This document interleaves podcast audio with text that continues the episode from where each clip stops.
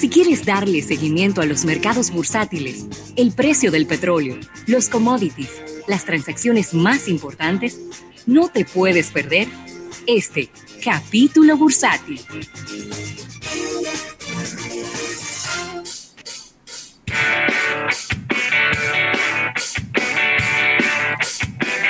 Bueno, agradecer este capítulo bursátil al Banco Popular a tu lado siempre. Y bueno. Eh, Hay una transacción importante, Ravelo, déjame ver. Bueno, yo creo que esta es la noticia. Vamos a dejar la, noticia mala que todo el mundo quería saber, pero que nadie quería decir. Y es que el oh. gobierno dominicano, o bueno, perdón, he abierto, he abierto la noticia equivocada. La vamos a decir la mala primero para salir de eso. La economía dominicana se desplomó un 8.5% en el primer semestre del 2020. Sí. Yo creo que independientemente de que el número se oye feo, yo creo que pudo haber sido peor. Solo una caída del 8.5 es una caída, vamos a decir que atenu eh, eh, suavizada, un poco más suavizada de lo que esperábamos muchos, ¿no? Eh, pero bueno, hubo dos meses buenos, porque andaba, andaba como por un 5% de crecimiento entre enero y febrero, y luego los demás eh, meses, eh, y el punto más bajo de la economía fue en abril, donde cayó un 29.8%. Y bueno, 8.5 papá, se cayó el primer semestre de este año. Sí, eh, dentro de todo lo malo es de las caídas quizás menos, menos fuertes de la región. Sabemos de economía que tienen números de verdad que, que se convierten en un dolor de cabeza. Mira, Ravelo, y quedándome en la República Dominicana, quizás la, la, segunda información del día es esta emisión de bonos bueno. dominicanos, que ha sido la, la mayor de la región y la más importante en una década. Estamos hablando de unos 3.800 millones de dólares de bonos soberanos, Abel. Pero el detalle no es ese. Porque de hecho ya esa es una muy buena noticia. Ya lo había dicho Eriden en el programa, eh, que una manera sana de buscar recursos, porque el gobierno necesita recursos, el Estado necesita recursos para poder moverse y ahora mismo todas sus fuentes de ingresos están disminuidas. Es que se colocaron 3.800 millones de dólares en bonos, pero el monto agregado de las órdenes recibidas alcanzó 9.600 millones de dólares. Sí. Es decir, que se recibió 2.5 veces más de lo que se quería. La demanda generada. El país nunca, bueno, Jochi Vicente, quien es el ministro de Hacienda. De Hacienda. Claro, eh, dijo, nunca el país había recibido una demanda tan grande por nuestros títulos. Y esto es una señal inequívoca de la confianza de los mercados internacionales que le dan a nuestro país y al gobierno. El nuevo bono por un monto de 1.800, eh, millones de dólares a un plazo de 12 años con un rendimiento del 4.875. Es decir, hubo tres tramos, hubo tres, tres bonos, dos en moneda extranjera y uno indexado a peso dominicano.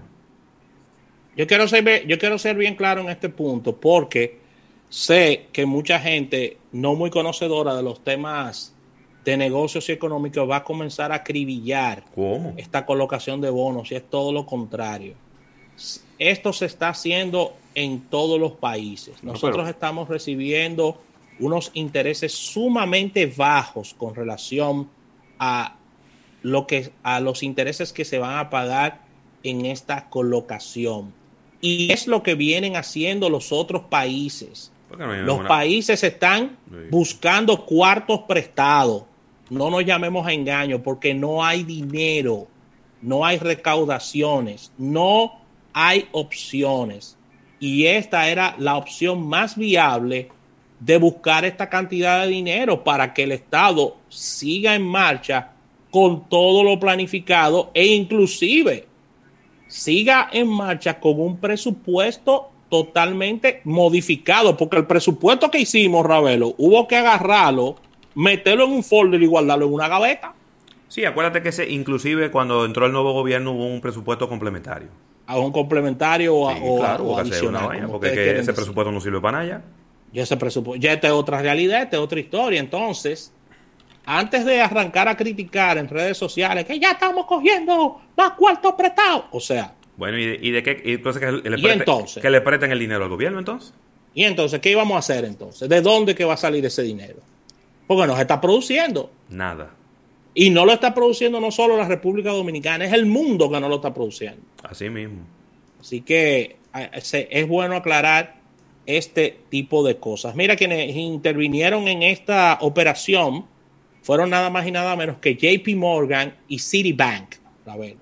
Muy bien. Estuvieron envueltos en, en esta colocación de, de estos instrumentos financieros, porque que tú tienes que meter a mucha gente aquí, Ravelo, no es Sí, buscando, sí, sí. No, no buscando 500 pesos que tú estás en un pretamita. No, no, pero claro que no. Claro O que sea no. que ya lo saben. Mira, aquí están los precios de los combustibles en la República Dominicana, los Dámelos. cuales por segunda semana consecutiva bajaron. Que bajaron. Ahora sí entiendo menos la fórmula.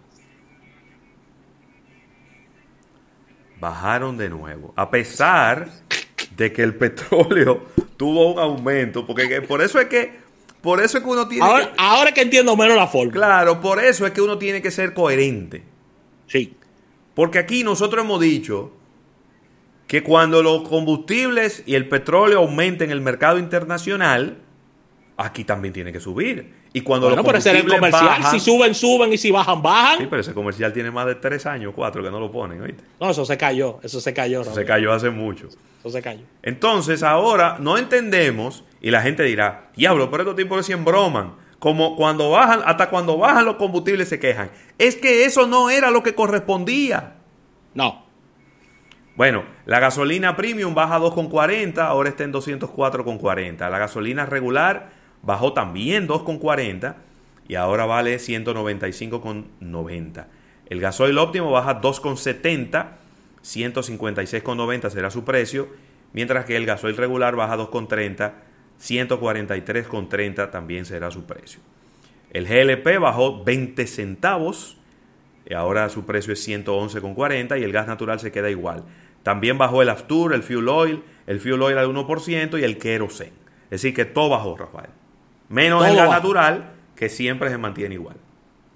Así es, ya así es. Y ya con una información internacional, ya para Hito. despedirme. No, Y no podemos-. Acuérdate, estamos aquí esperando el tema de la fórmula. Ah, no, no. No Deja hay presión con eso, ¿eh? No hay Le presión. llamó formulita en esta, en esta semana. Mira, Ericsson, Sí. Ericsson está comprando la compañía de soluciones 5G llamada Great, Great Le Point De Estados Unidos por unos 1.100 millones de dólares.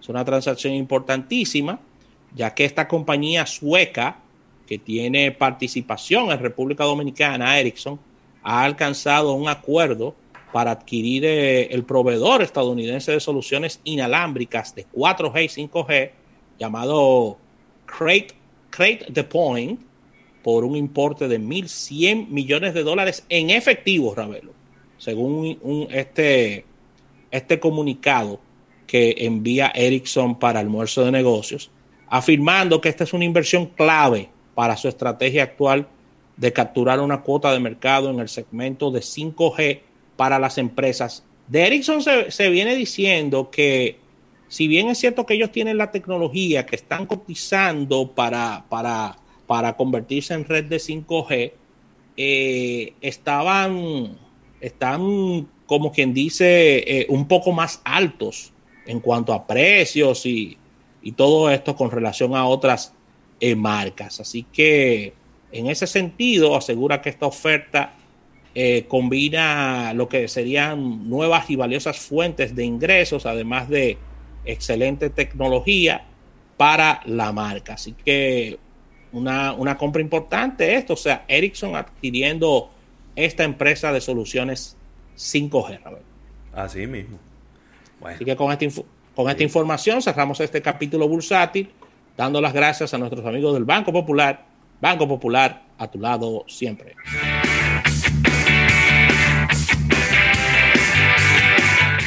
En breve, más contenido en Almuerzo de Negocios.